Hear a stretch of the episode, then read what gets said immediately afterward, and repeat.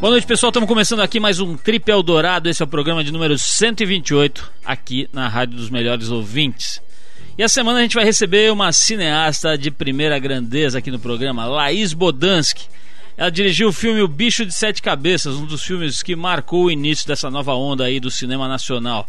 Atualmente ela está envolvida com o projeto Cinetela Brasil, que leva toda a estrutura de uma sala de cinema de verdade até as pessoas que normalmente não teriam oportunidade de assistir um filme com todas as condições que o escurinho do cinema, a tela gigante, etc., proporciona aquele ritual maravilhoso do cinema. É um projeto bem legal, a gente vai falar sobre isso com a Laís, sobre um monte de outras coisas bacanas. Ainda hoje, através da Embratel e do 21, a gente vai bater um papo com Paula Brown, atriz que interpreta a garçonete e a bunda, né, com perdão da expressão, pela qual o personagem do Celton Mello se apaixona no interessante filme Cheiro do Ralo. Mas para dar um tempinho para você se ajeitar e dar uma relaxada, a gente vai de Jimi Hendrix, o patrono sonoro desse programa, com a música She's So Fine, do álbum de 67 Axis Bold as Love. Depois da música, a gente volta com o Trip FM. Vamos nessa.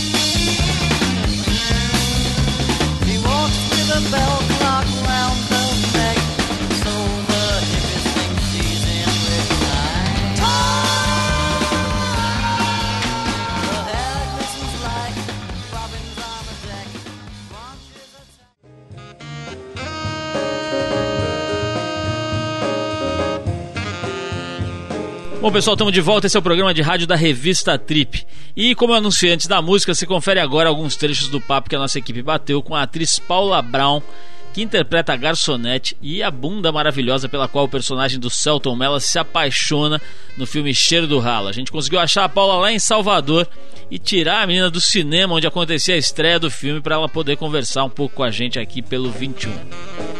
E no primeiro trecho do papo, a Paula, que tem uma extensa carreira como atriz no teatro, mas que ainda está começando no cinema, conta se teve que passar por um período de adaptação para fazer cinema, né, para estrear nessa outra mídia, e comenta os aspectos mais marcantes dessa experiência nova para ela. Alô, Paulo Lima, que a Paula Brown está falando. Oi, ouvinte da Preta FM. Não, período de adaptação não, mas eu acho que a maior diferença é o tamanho mesmo, né? É, o cinema ele é muito mais é muito mais pequenininho, pertinho, falando, pode falar baixinho. O teatro tem uma preocupação do, de, é, de, chegar no espectador, de chegar no público. É diferente nesse sentido, assim. Eu acho, eu tô curtindo muito agora essa história de cinema, assim, essa coisa de poder fazer tudo para dentro, tudo mais, mais de verdade mesmo. Essa é a atriz Paula Brown, que está no filme Cheiro do Ralo, falando aqui pelo Trip FM. Nesse segundo trecho do papo, a Paula conta como reagiu quando soube que o foco do seu personagem estava na sua bunda, nos seus glúteos, se você preferir. E ainda conta como foi encarar as filmagens. Ouve aí. Bem, uh, eu conheci o livro do Lourenço e go sempre gostei muito, né, do Cheiro do Ralo, do livro. Então eu fiquei super feliz, não teve, assim, nenhuma surpresa, assim de fazer uma bunda. Claro que a gente sempre fica com medo de, de ficar vulgar ou de, de ficar só uma bunda, mas desde o começo Heitor foi super tranquilo, então eu confiei no taco dele, sabia que ele ia deixar ficar uma coisa bacana que eu fosse gostar depois, então foi, foi legal, assim, foi super legal. E na, a filmagem, eu acho que foi na mesma onda, assim, foi, foi, foi demais também, porque por confiar ali em todo mundo que estava ali todo mundo sempre foi muito, muito bacana, deixou o teste sempre foi super à vontade. Então foi, foi confiando mesmo. Claro que às vezes passa pela cabeça, ai meu Deus, como será que vai ficar? Você fica horas ali abaixada, com uma câmera medindo a distância, e... mas foi, foi, foi legal, assim. Beleza, a gente agradece então a Paula e também a Embratel que facilita o encontro da gente com as pessoas que não podem estar aqui no estúdio, mas que tem muito para dizer. Daqui a pouquinho tem Laís Bodansky por aqui, mas antes a gente rola mais um som, a gente vai de Gnarls Barkley e a música Gone Daddy Gone, do álbum de mesmo nome, lançado agora em 2006.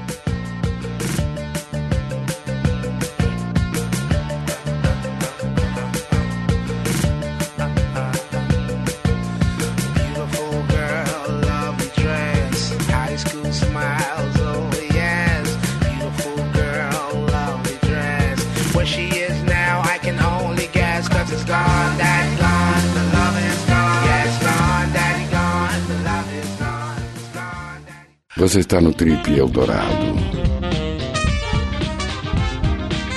Filha de pai cineasta, ela cresceu em contato com sets de filmagem. Já no colegial, se enveredou por conta própria na direção de alguns documentários e curtas metragens. E também se formou em cinema pela FAAP aqui em São Paulo. Quando tentava a carreira de atriz, atuando nos palcos do Antunes Filho, ela entrou em contato novamente com a direção e não se afastou mais dela. Depois de uma pesquisa sobre a situação dos manicômios do Brasil, ela arregaçou as mangas e dirigiu um dos filmes que marcou o início de uma nova safra no cinema nacional, Bicho de Sete Cabeças. Estamos falando da cineasta, roteirista e diretora Laís Bodansky, que atualmente está envolvida com um projeto muito interessante chamado Cinetela Brasil, que leva toda a estrutura de uma sala de cinema até as pessoas que normalmente não teriam a oportunidade de assistir a um filme de cinema numa tela decente, enfim, numa situação como deve ser visto um, um, filme de cinema. Ela também acaba de terminar as filmagens do novo longa Chega de Saudade, com atores importantes como Tônia Carreiro,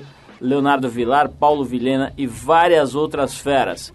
Laís, antes de mais nada, obrigado pela tua presença aqui. A gente sempre gosta de conversar com gente de cinema, especialmente com você, porque você tem um trabalho bastante original, né? Interessante que você vai buscar uns temas e umas situações Vamos começar até falando do Cine Tela Brasil, que de alguma forma acho que dá para dizer é uma continuação do Cine Mambembe. Se você juntar os períodos desses projetos, estamos falando em mais de 10 anos já, levando o cinema para os movimento do sem tela, vamos dizer assim, né? A galera ali que não tem acesso a esse tipo de cultura e de diversão, de repente chega um caminhão lá, monta um cineminha de verdade, com uma tela gigante e tal. E eu já vi assim imagens e registros disso, a, a turma é, literalmente pira, né, quando chega lá.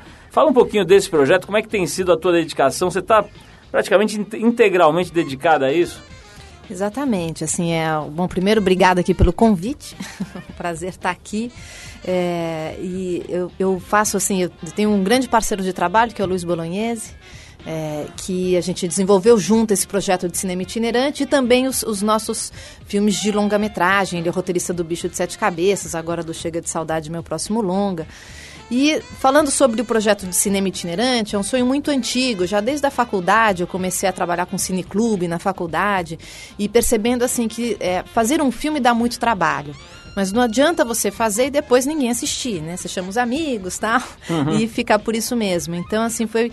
Eu, o projeto de, tá, de, de, que nasceu primeiro é, como Cine Mambembe, nasceu dessa necessidade nossa de realizadores de estar tá podendo mostrar o cinema brasileiro, né? Assim, furar um pouco esse mercado pequeno que é das salas de cinema, que é o, o mercado pequeno para exibição do filme brasileiro. Muitas vezes só festivais, ou às vezes salas de arte, né? Então, é, a gente montou esse projeto e quando a gente montou, a gente resolveu escolher também para que público a gente queria levar o cinema brasileiro. A gente resolveu levar para assim, esse tal grande público que ama o cinema brasileiro.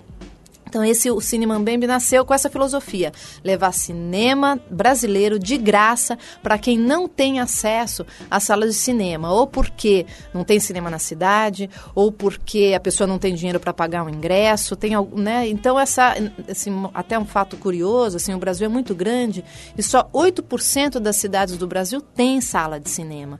Então a gente tem um público carente assim, é, ávido, né, assim, para para viver a experiência da, de entrar numa sala sala escura, é, assistir um filme numa tela grande, com som surround, que é uma delícia. Claro que ver um filme é muito bom, você pode ver na sua casa, é claro, mas você ter, fazer esse ritual, né, e com teu namorado, com a tua família, é uma experiência única, que normalmente causa até assim, é, é, acho que quantas vezes eu já ouvi, não sei se você também, a expressão assim, puxa, esse filme mudou a minha vida, né, assim, o cinema ele tem esse poder, né, ele fala no inconsciente das pessoas, então, e, e muitas vezes é também pelo ritual, pela experiência de você estar tá tão concentrado nessa sala escura. Então, o projeto Cine Mambembe começou num formato muito pequenininho, só o Luiz e eu, numa viajando pelo interior do Brasil. A gente foi até Belém, parando nas praças das, das pequenas cidades e mostrando curta-metragem, porque era o que a nossa estrutura aguentava. Depois de oito anos nessa aventura, fazendo né, um trabalho voluntário, quando a gente podia fazer, né, sem nenhum recurso, a gente aprovou o projeto na lei de incentivo, na lei Rouanet, E nós encontramos um patrocinador, que é a CCR, através da J Leiva Comunicação. A CCR é, ela tem é, concessões de, de, rodovias importantes né, no Brasil. E eles estavam. Tem um projeto chamado CCR Cultura nas Estradas. Eles estavam procurando os projetos culturais itinerantes, que era uhum. exatamente o que a gente já vinha fazendo, sem patrocínio. Então, quando eles entraram, assim, a gente brinca que o projeto que era Mambembe, né? Assim, que era. A gente brinca assim que a abóbora virou uma carruagem porque agora sim a gente tem tudo de primeira, né? Como a gente sempre sonhou e sempre quis, assim, levar cinema na periferia, porém com qualidade de shopping. Então a gente tem um caminhão que leva toda a estrutura e a cada semana a gente para na periferia de uma cidade e monta aquela tenda com 225 lugares, com ar-condicionado, uma tela gigante com 7 metros, é, é, o projetor de cinema Cinemascope com som surround, e tapete vermelho na entrada, tem até a, a, fachada tem um visual como se fosse um cinema de rua, então a pessoa vive essa experiência da, da, de entrar de fato numa sala de cinema, né? Muito bacana, aliás, vale um cumprimento aí ao pessoal da CCR, né? Porque o pessoal tem que pôr grana nesse tipo de coisa. Agora é interessante você falar essa coisa dos filmes que mudaram a vida das pessoas, né? O Alexandre aqui, por exemplo, responsável pela nossa produção, depois que assistiu Brokeback Mountain, anda um pouco diferente. Eu gostaria de registrar isso aqui, Laís. Mas me diz uma coisa. Vamos, é, a gente tem entrevistado muita gente de cinema aqui. É, e outro dia falando, às vezes amigos que filmam e tal, todo mundo reclama da tal da distribuição, né? Diz que é difícil colocar, você precisa negociar com empresas grandes, etc e tal. Você tem esse, esse tipo de problema quando você filma e tal? Como é que funciona isso daí? Olha, é, é uma questão séria mesmo, né? É, no caso do Bicho de Sete Cabeças, que foi meu primeiro longa-metragem, a gente queria uma grande distribuição porque a gente tinha confiança que o filme ia ter um impacto com, com o público. Mas foi muito difícil, mas a gente não desistiu. A gente bateu na porta da Colômbia e, a princípio, assim, desde a fase de roteiro, a gente já estava, olha, tem esse projeto e tal. Disse, ah, legal, o roteiro é bom, mas volta aqui depois. Aí a gente filmou, mostrou o material bruto, ah, interessante material bruto e tal. Monta o filme e volta aqui depois. Hum. a gente montou, aí com o filme pronto, ah, o filme é muito bom, mas a gente não sabe se o filme vai funcionar, volta aqui depois. Aí o filme foi para festival, ganhou prêmios.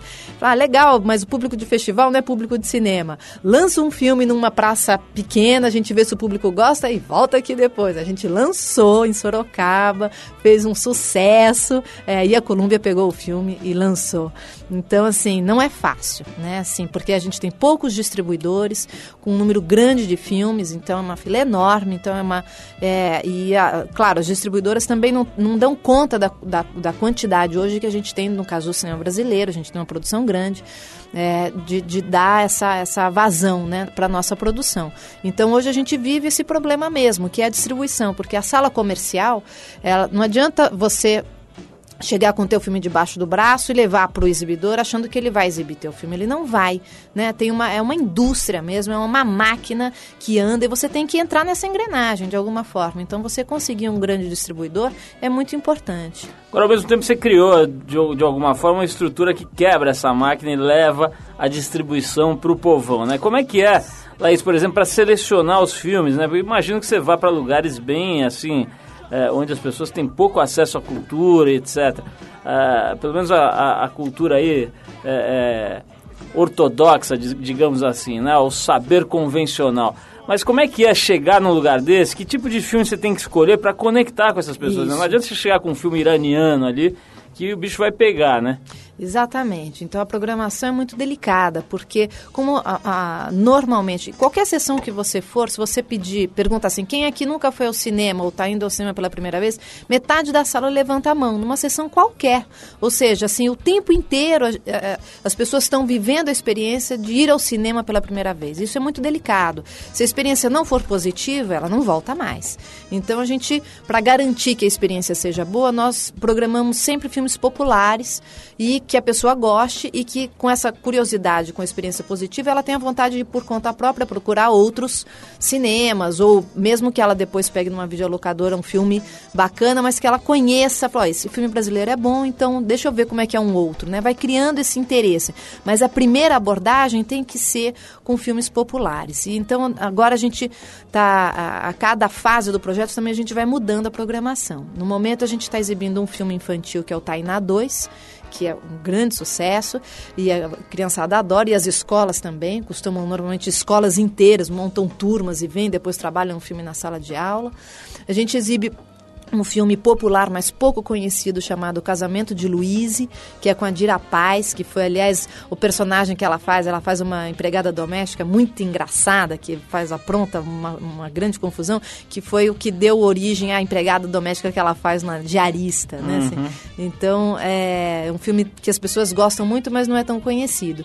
E um filme popular também, que fez um grande sucesso na sala de cinema, que é o Se Eu Fosse Você, que a gente também está levando, dando oportunidade para as pessoas conhecerem um filme já conhecido da grande mídia. Agora, Laís, tem, tem filmes que conseguem fazer o chamado crossover, quer dizer, filme que consegue agradar o público da mostra ali, que fica todo empolado ali no Belas Artes, e também que consegue chegar ao povão. Eu queria que você citasse algum exemplo, mas antes a gente vai parar para tocar uma música aqui. Vamos tocar um Ben Harper aqui. A gente separou a música Mama's Tripping do disco Will to Love de 97. Depois do break a gente volta com a Laís Bodansky aqui no programa.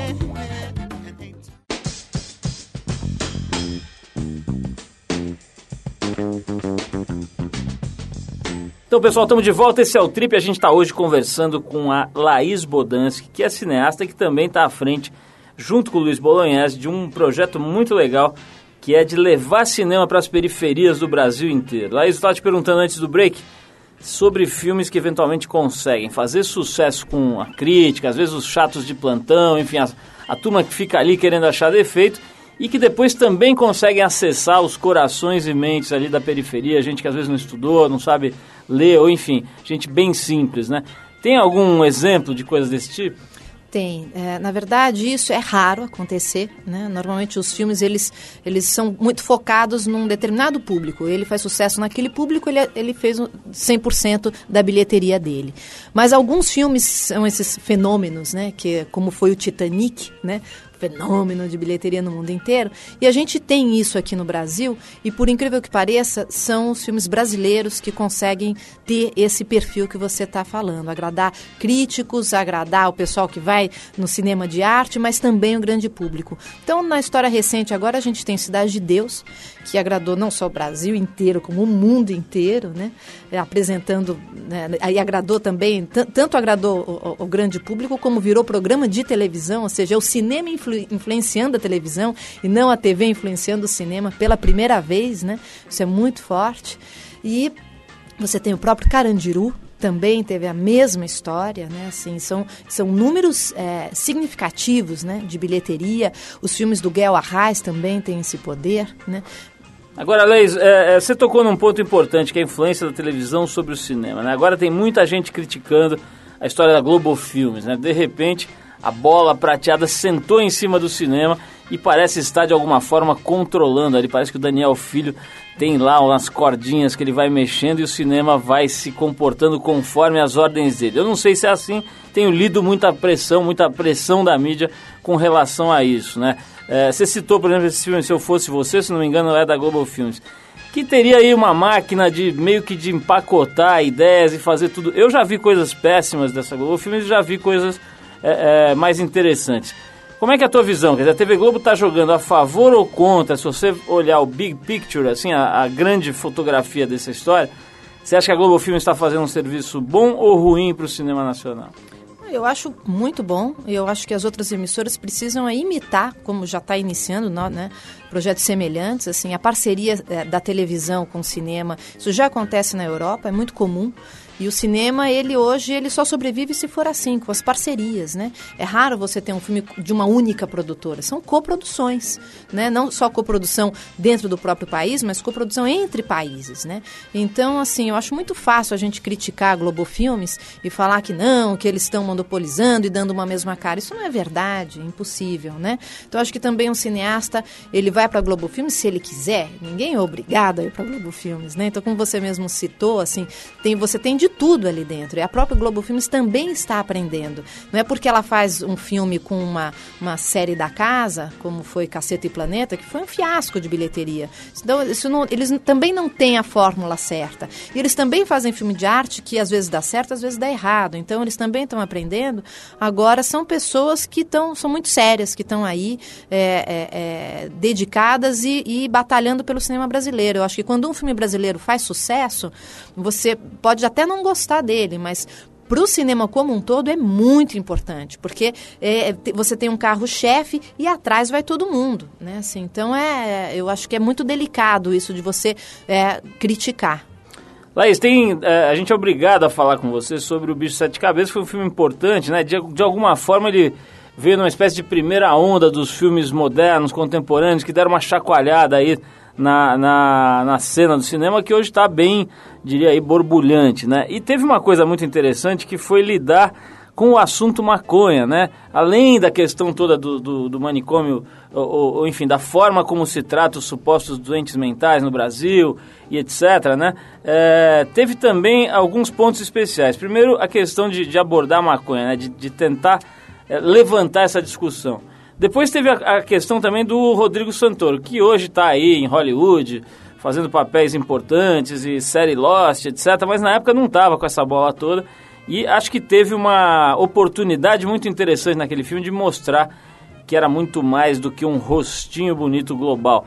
É, eu queria que você falasse primeiro dessa história da maconha. Você acha que a, o teu filme cumpriu o papel de jogar um pouco de luz nessa discussão, quer dizer, de tirar a maconha de, de uma mesma é, onde se jogam drogas pesadas, tráficos, etc. Como é que você vê esse assunto especificamente? Olha, eu agora que né, a gente já tem o filme já passou, passou na sala de cinema, na TV, na videolocadora, e eu olho para trás, eu vejo assim o quanto ele realmente foi importante, não só no caso né, da luta antimanicomial, é, mas assim casos específicos que a gente recebe e-mail ou debates que eu vou e vem familiares conversar comigo, de mãe falando, olha, eu assisti o teu filme naquela semana eu ia internar meu filho porque eu também achei maconha e achava que o meu filho era um viciado, tal. Depois que eu vi teu filme eu percebi que era que calma, assim, eu posso primeiro sentar e conversar com ele, tentar entender o que está acontecendo, né? Assim, não fazer disso de fato um bicho de sete cabeças. Então eu acho que o filme ele tem esse poder de, de, de tirar o foco, esse peso em cima da maconha e mostrar que a questão não é a maconha. Se tem algum problema, você senta e conversa, né? O diálogo em primeiro lugar sempre, né? O amor em primeiro lugar, né? Então assim, às vezes a solução está na frente do teu nariz e você não está conseguindo perceber, né? Então eu acho que ele, o filme ele tem esse, esse, esse poder de, de de, de provocar conversa na família ou na própria escola. Eu participei de debates fortíssimos, com depoimentos muito fortes mesmo. Aí, sobre o Rodrigo Santoro, quando você dirigiu o Rodrigo nesse filme, no Bicho Sete Cabeças, você sentiu que o cara tinha um potencial especial? Você acha que ele é um ator acima da média e tal? Ou você acha que ele ainda tem muito feijão para comer aí, ainda está começando, tem que baixar a bola? Qual que é a tua opinião sobre o carisma, o talento desse cara? Olha, quando eu antes até da filmagem, a postura do Rodrigo em relação ao projeto O Bicho de Sete Cabeças, que eu, era meu primeiro longa, é um, uma diretora desconhecida, com pouca grana, e ele veio, mergulhou de cabeça e sabendo que era um desafio muito grande para ele, e ele veio muito dedicado, num formato muito profissional, né? pedindo ensaio, concentrado. Então, acho que um ator que, além do talento, tem essa postura, vai longe. Né? Então, logo, logo no começo, eu percebi que eu estava diante de um ator sério né? e que sabia que ele tinha que dar uma virada na carreira dele, ele tinha que ser ousado, porque senão ele ia ficar na mesmice e pronto, ia desaparecer. Então, ele foi ousado e, ao mesmo tempo, cauteloso. Ele tem, esse, ele tem esse, esses dois lados, né? Então ele avança, mas ele sabe onde ele está pisando. E isso é uma característica do Rodrigo. Então, assim, quando você fala que ele ainda está começando, eu acho que ele está começando não porque ele não é bom, porque ele tem uma carreira imensa mesmo pela frente. Eu não sei onde isso vai parar, né? Assim, como está surpreendendo todo mundo. Agora, Laís, uma coisa que você não contou, mas nós vamos revelar é que Luiz Bolognese, além de ser seu parceiro profissional, dorme com você. Portanto, existe um vínculo que vai um pouco além dessas direções de televisão, como é, de, de cinema. Como é que é ser, trabalhar com a pessoa com quem você é casado? Isso já deu brigas históricas, acho que até facada já saiu por causa disso. Eu queria saber se vocês estão conseguindo conciliar essas duas coisas ou se você não vê a hora de dar um chute nele. Que ótimo.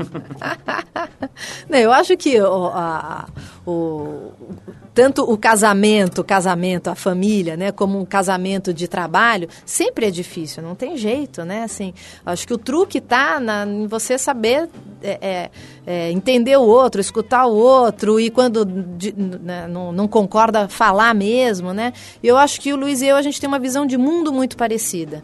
Então, acho que isso é que sustenta tanto o casamento na nossa casa, família, com as nossas filhas, como o casamento também na nossa sociedade, as parcerias de trabalho. Assim, a gente se dá muito bem. A gente, é, às vezes, eu começo uma frase e ele termina, porque a gente é muito fácil a gente trabalhar junto, né? Assim, então é tranquilo. Nós vamos para mais uma música, Laís. Depois eu vou querer saber se eles ficou com ciúme quando você dirigiu Rodrigo Santoro.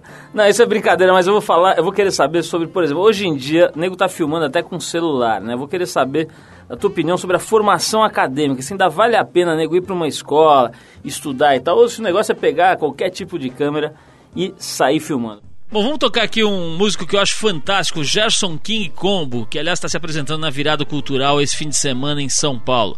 Um som bem no esqueminha Tim Maia, Gerson King Combo é o rei, vamos lá.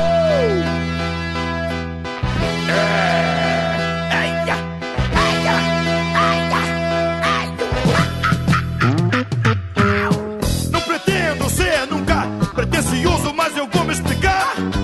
Numa forma foi feito carinho e com jeito que não sei onde foi parar.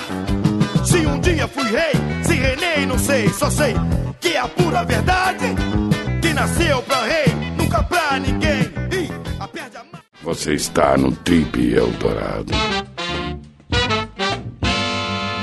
Estamos de volta, esse é o Trip. Hoje a gente está conversando sobre cinema aqui no programa, vários enfoques, vários ângulos desse mesmo assunto. Laís, eu estava falando com você antes da gente tocar a música aqui sobre essa história de estudar, né? De é, ainda existe, é, é, claro, né? Quer dizer, ainda existe e cada vez mais existem cursos elaborados. Tem gente que tem acesso a, a cursos no exterior. Aqui no Brasil mesmo, você se formou na FAAP tem outras escolas, tem a USP, a ECA, né?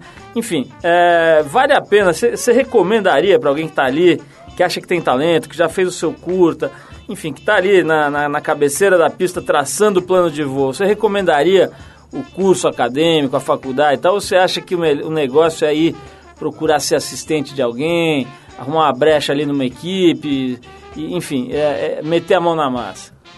Olha, as duas coisas são importantes. Não adianta fazer só você correr atrás de ser assistente, né? Colocar a mão na massa, que é fundamental, porque você só aprende fazendo o mesmo.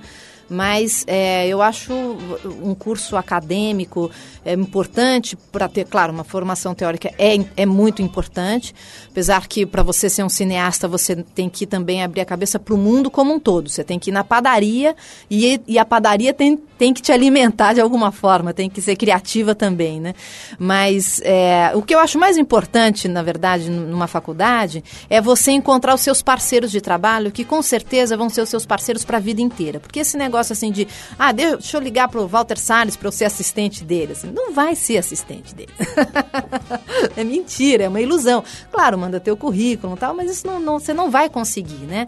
Então, o, o, a maneira de começar mesmo é com quem está na mesma situação que você. E normalmente é na faculdade que você vai encontrar pessoas que têm o mesmo interesse e que estão crescendo e, e um ajudando o outro, fazendo filme de graça, ou então a informação gira mais rápido, ou um consegue um trabalho numa produtora, a produtora está precisando de alguém, pô, meu amigo da faculdade pode, tal, conheço ele. E assim você vai entrando tanto no mercado de trabalho, como com, começando a produzir os trabalhos autorais. Eu acho a faculdade e, e a sala de aula é importante, o bar da faculdade também é importante, onde você vai discutir as ideias, conhecer as pessoas com quem você vai trabalhar. Eu sempre falo assim, você fazer um filme, o grande truque é você montar uma boa equipe. Mas para você montar uma boa equipe, não adianta você ter o melhor profissional. Você tem que ter um bom profissional, mas uma pessoa que combine com você, que pense como você. E isso normalmente é a tua geração, né? Ou então você, com o tempo, vai conhecendo as pessoas, mas isso é o tempo né, que, que faz com que é, você conheça esse mercado cinematográfico. A melhor maneira de começar é com quem está na mesma situação que você. Laís, muita gente não tem ideia do que faz um diretor de cinema, né? A pessoa tem aquela uh, imagem meio ficcional do cara sentadinho naquela cadeira de armar, com um colarzinho com uma espécie de um copinho de café ao contrário, né? Que de vez em quando ele olha através daquilo e tem vários assistentes e, e mulheres e, e, e garçons, etc. em volta. Queria que você tivesse que explicar para um leigo, assim, uma pessoa que não tem ideia, mal sabe o que é cinema, o que faz um diretor de fato, como é que você explicaria?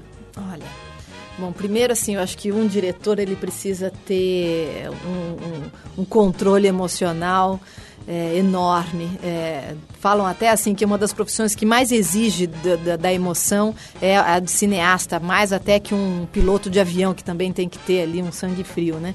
É, mas é, fazer um filme, primeiro você tem que ter paciência, porque é um projeto diferente de uma televisão que você fala hoje, não sei o quê, e daqui duas semanas o programa está no ar. Cinema não, são anos de dedicação. Então, ou você quer aquilo mesmo, ou aquilo não vai acontecer, né? Do nascimento da ideia para o filme na sala de cinema comercial, com as pessoas assistindo, é normal três anos. E não é Brasil, isso é o mundo, né? Assim, então, é, a pessoa tem que querer de verdade.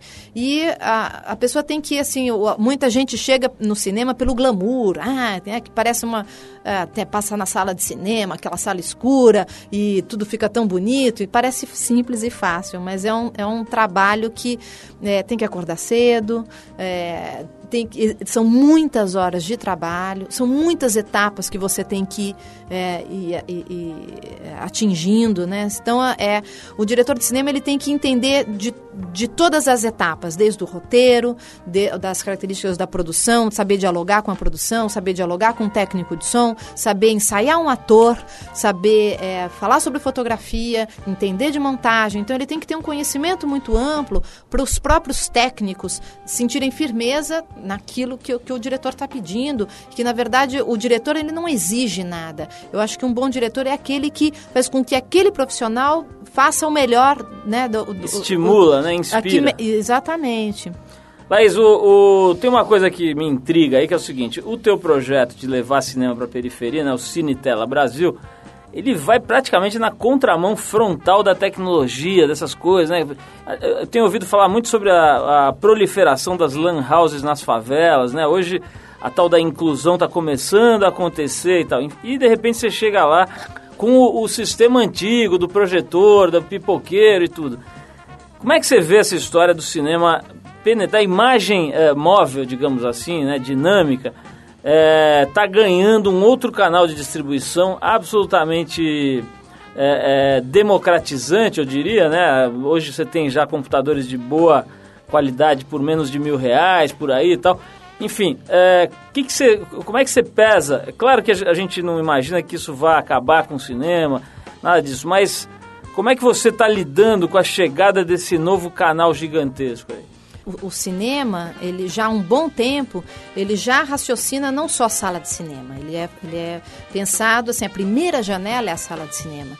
Depois você tem o, o, vídeo, você tem o DVD, depois você tem as TVs a cabo, depois você tem a TV aberta, que é a última janela. Né? Assim, então é, é natural você pensar lá na frente também. Né? É, e aliás, onde você vai, o filme vai realmente se pagar é, é nessas janelas dali para frente, não é exatamente na sala de cinema. A sala de cinema é a primeira janela, é como se ela fosse assim um selo de qualidade. Se ela vai bem na sala de cinema, é porque ela naturalmente ela vai bem na, no DVD, ela, na televisão, é quase um efeito dominó, né? Então, é muito importante ir bem na sala de cinema, mas um filme ele sobrevive e ele se paga não, não exatamente ali. Agora, o cinema, ele vai, eu acho que ele vai existir sempre.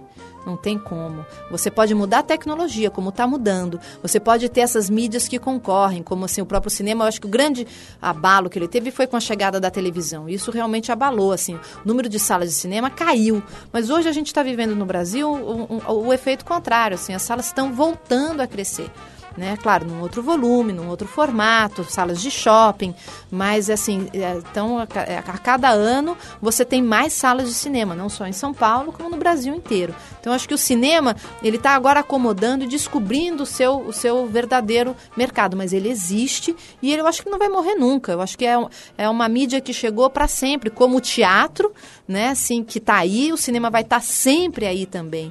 É só uma questão de fato de dar oportunidade para que as pessoas possam assistir. Laís, maravilha, acho que deu pra gente ter uma aula aqui sobre cinema, dar uma geral, uma panorâmica para usar a linguagem do próprio cinema aí sobre é, os assuntos diversos, né? Desde como levar, como está sendo levado o cinema para gente que não tem nem o que comer às vezes, até como é que funciona o sistema de distribuição e tudo isso. Eu queria até que você dissesse aí pra gente como é que é, em que pé tal chega de saudade teu filme novo, né? Quando é que a gente vai poder assistir? É, para que a gente saiba aí como é que pode acompanhar a tua carreira. Bom, eu estou agora na fase de montagem do Chega de Saudade. E então a previsão é final do ano. A gente ainda não tem uma data exata para lançamento, mas final do ano com certeza alguma coisa já vai trailer, cartazes já vão começar a pipocar por aí. Não pode demorar muito, senão vai mudar o título para Chega de Ansiedade, é. que nós já estamos ansiosos para é, ver esse filme. É, não, eu, eu, espero assim, eu estou muito contente com essa etapa agora de montagem, porque é um filme que tem muita música, muita dança. Ele é o contrário do Bicho de Sete Cabeças, na verdade. Assim, é um filme muito. É, ele tem muita pulsação de vida, né? Então... Quero saber se o cartaz será assinado por Marcelo Palota ou não. Ah, vai, como você sabe. Marcelo Palota, grande autor de. Acho que hoje é o mais importante, né? Que nome ótimo. aí dos, dos cartazes de cinema, né? Ele se desenvolveu aí nessa área. Ele já trabalhou aqui com a gente, foi diretor de arte aqui conosco aqui na Trip. Ele é e é um talento, né? Se é. desenvolveu muito para essa área e hoje talvez seja o grande nome dessa especialização das artes gráficas que é a construção da imagem do, do filme no cartaz. Né? Exatamente, ele já começou, estamos trabalhando. Legal, Laís, então obrigado mais uma vez, esse abração para você, para o Luiz e também para o Palota que pegou uma carona aqui no nosso final da entrevista, um abração para ele também, obrigado pelos esclarecimentos, por essa panorâmica aí sobre cinema e agora a gente vai para as dicas do fim de semana. Antes vamos tocar uma música? Vamos tocar uma musiquinha aqui para a gente dar uma relaxada em homenagem a Laís Bodansky. Obrigado, Muito Laís. Muito obrigada também pelo convite. Valeu. Então, em homenagem a Laís e para colocar no clima a galera que está descendo pro litoral para pegar onda, a gente vai de The Lively Ones e a música Surf Riders. Depois do som tem a previsão do tempo e das ondas para esse fim de semana no Boletim do Fim, além das dicas para quem vai ficar na cidade.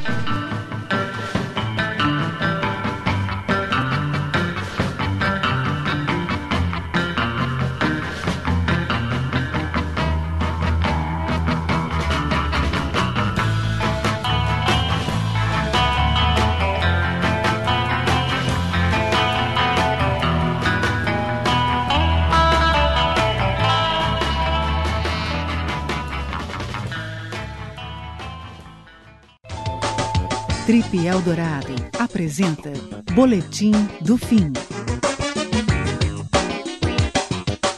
Beleza, tá na hora da gente dar uma geral no fim de semana, mostrar para vocês o que vai acontecer de interessante na cidade e na praia.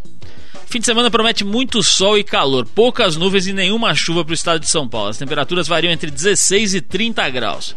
Para quem desce pro litoral para pegar onda, parece que teremos boas condições para o surf no fim de semana. No sábado, um sol de sudeste garante ondas de um metrão para todo o litoral. E no domingo, o sol vira para leste. Perde um pouco de força, mas ainda garante ondas de até um metro. Para você que vai ficar em São Paulo e está procurando o que fazer, corre lá no Sesc Pompeia, porque daqui a pouquinho o Rogério Skylab, o gênio Rogério Skylab, faz show de apresentação do seu sétimo disco, chamado Skylab 7, ou 7, né, para ficar mais modesto. Os ingressos saem por 12 reais. Bom, você já deve saber, mas vale lembrar que esse fim de semana acontece em São Paulo mais uma virada cultural, com diversas atrações culturais atravessando a madrugada paulistana. Se você quiser algumas dicas do que assistir, vai lá no www.trip.com.br que você vai encontrar diversas sugestões editadas e selecionadas pela redação da revista Trip e também a turma da revista TPM. E um monte de gente bacana dando as suas dicas aí sobre o que escolher para ver na virada cultural.